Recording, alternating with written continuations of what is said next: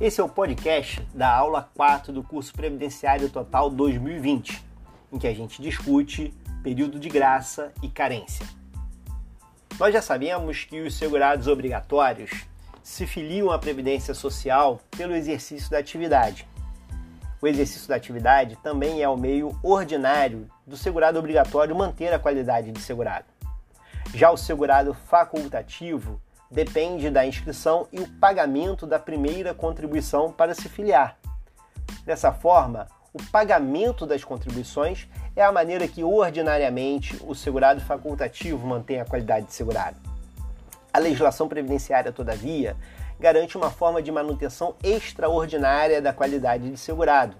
Sem contribuir ou sem trabalhar, é possível, durante um determinado período, continuar a manter todos os direitos de um segurado na forma do artigo 15 da Lei 8.213. É esse período chamamos de período de graça. O período de graça tem algumas possibilidades. A primeira delas é o inciso 1 do artigo 15, que estabelece que mantém a qualidade de segurado sem limite de prazo quem está em gozo de benefício. É por esse motivo que alguém que está recebendo, por exemplo, uma aposentadoria, não é um ex-segurado da Previdência, mas sim um segurado da Previdência Social.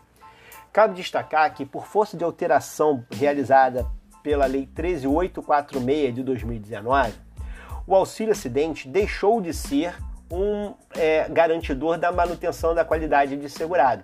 Trata-se, portanto, de uma exceção, um benefício previdenciário que não garante a manutenção dessa qualidade. O, tema ainda envolve algumas outras discussões, como por exemplo aquele que será discutido pela Turma Nacional de Uniformização no representativo de controvérsia 245, em que se avalia se um benefício concedido de maneira irregular também é capaz de manter a qualidade de segurado. Outra possibilidade de manutenção da qualidade de segurado é aquela prevista no inciso 2 do artigo 15 da Lei 8.213, que diz que a pessoa que está é, que deixa de exercer atividade remunerada abrangida pela Previdência Social ou tiver suspenso ou licenciado sem remuneração, vai manter a qualidade de segurado por até 12 meses após a cessação de suas contribuições. Esse dispositivo, que aliás foi recentemente objeto de alterações, prevê um período de graça é, mais controvertido aqui entre aquelas hipóteses do artigo 15. Basicamente, uma pessoa que está exercendo uma atividade remunerada e deixa de exercê-la não perde imediatamente a qualidade de segurado. Em regra, tem um período de 12 meses para voltar a contribuir ou trabalhar sem que haja aí, portanto, uma interrupção de sua relação com a previdência social. É verdade que esse período de 12 meses pode ser ampliado para 24 meses se a pessoa tiver mais de 120 contribuições mensais sem interrupção capaz de gerar a perda da qualidade de segurado de acordo com o entendimento administrativo, essa ampliação para 24 meses pode ser utilizada apenas uma vez. Uma vez entrando em gozo de período de graça, vai ser necessário que a pessoa preencha é, na próxima filiação novamente as 120 contribuições mensais, sem interrupção, para que possa prorrogar mais uma vez o seu período de graça para 24 meses. É, apesar de haver posição é, em um caso ou poucos casos no STJ chancelando essa interpretação do INSS, o tema continua em aberto e ainda é motivo de grandes discussões judiciais, havendo decisões recentes em sentido contrário, afirmando que, uma vez preenchidas as 120 contribuições sem interrupção, passa a integrar o patrimônio jurídico do segurado o direito a um período de graça de 24 meses mesmo que na nova filiação ele não tenha preenchido as 120 contribuições. Outro ponto importante, também relacionado ao inciso 2 do artigo 15, é o parágrafo 2 do, do mesmo dispositivo, que garante ao desempregado uma prorrogação adicional do período de graça de 12 meses, desde que ele comprove a situação de desemprego a administração pública exige que essa comprovação de desemprego ocorra por meio de comunicação ao órgão próprio do, da estrutura governamental. Isso pode ocorrer tanto com a procura do Cine quanto pelo pedido de seguro-desemprego. A jurisprudência, todavia, especialmente aqui a súmula 27 da TNU, afirmam que a ausência de registro nesse órgão próprio não impede a comprovação do desemprego por outros meios admitidos em direito. O que não podemos admitir é que se age, é que ocorra apenas a prova da ausência de emprego. É por isso que a carteira de trabalho com baixa não é suficiente para a prorrogação. É necessário se demonstrar que existe uma busca por um emprego. Cabe destacar que ainda há outras controvérsias, como por exemplo, se essa questão do desemprego pode ser estendida também para a ausência de trabalho e não apenas de emprego, porque o conceito desemprego é um conceito econômico que é, não tem uma, um conceito jurídico definido ali na legislação previdenciária é, discute-se, portanto, se seria possível colocar no conceito de desemprego pessoas que normalmente não têm emprego, mas que não têm trabalho. Ou seja, de, colocando de maneira mais objetiva, pergunta-se se é possível que um contribuinte individual possa ampliar o seu período de graça com base no artigo 15, parágrafo 2.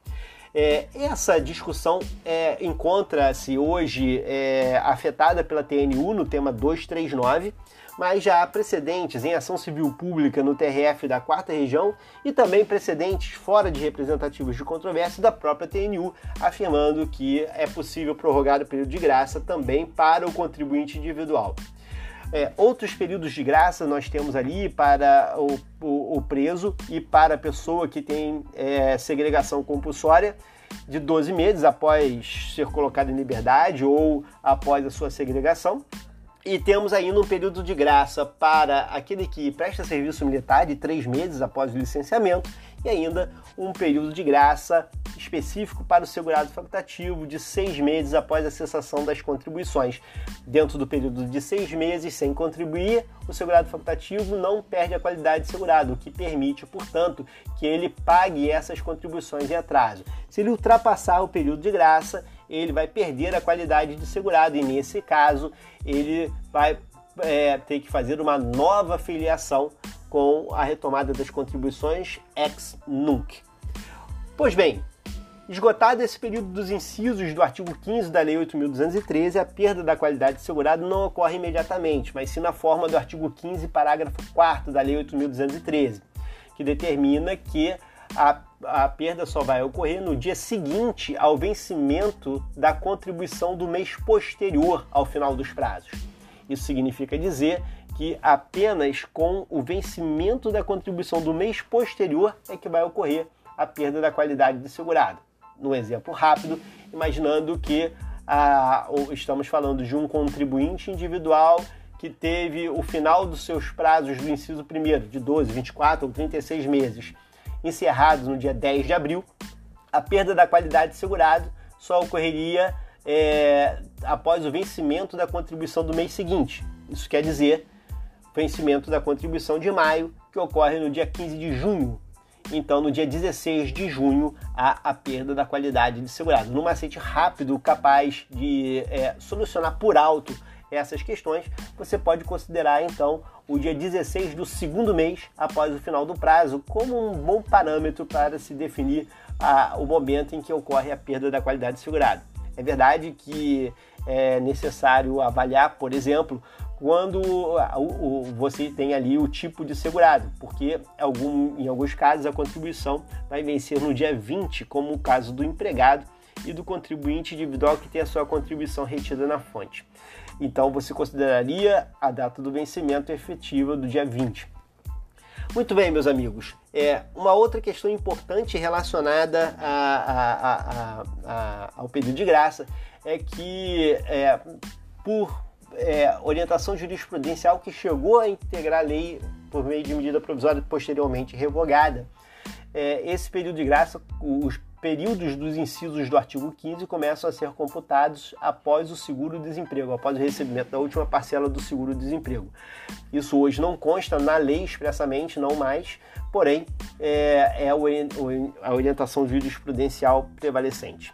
Na aula, além do período de graça, tratamos também da carência, os aspectos gerais e não específicos. Vimos que carência, conforme o artigo 24 da Lei 8.213 de 91, corresponde ao número mínimo de contribuições necessárias à concessão do benefício. os períodos de carência estão previstos no artigo 25 da Lei 8.213 e os casos de dispensa de carência no artigo 26. Mas o que interessa neste momento, neste ponto da aula, é apenas as regras, são apenas as regras gerais, especialmente aquelas sobre a contagem do período de carência, e aqui o artigo 27 é o que mais chama atenção. O artigo 27 divide os segurados em dois grupos. De um lado, aqueles que têm responsabilidade tributária, de outros que não têm responsabilidade tributária. Para os segurados que, que não têm responsabilidade tributária, e aqui a gente tem empregados, empregados domésticos, trabalhadores avulsos, e por força de interpretação é, é, sistemática, e especialmente do artigo 26, parágrafo 4 do Decreto 3048 de 99, a carência é contada a partir da filiação, que no caso deles ocorre com o exercício da atividade, ou seja, iniciou o trabalho, começa a contar a carência.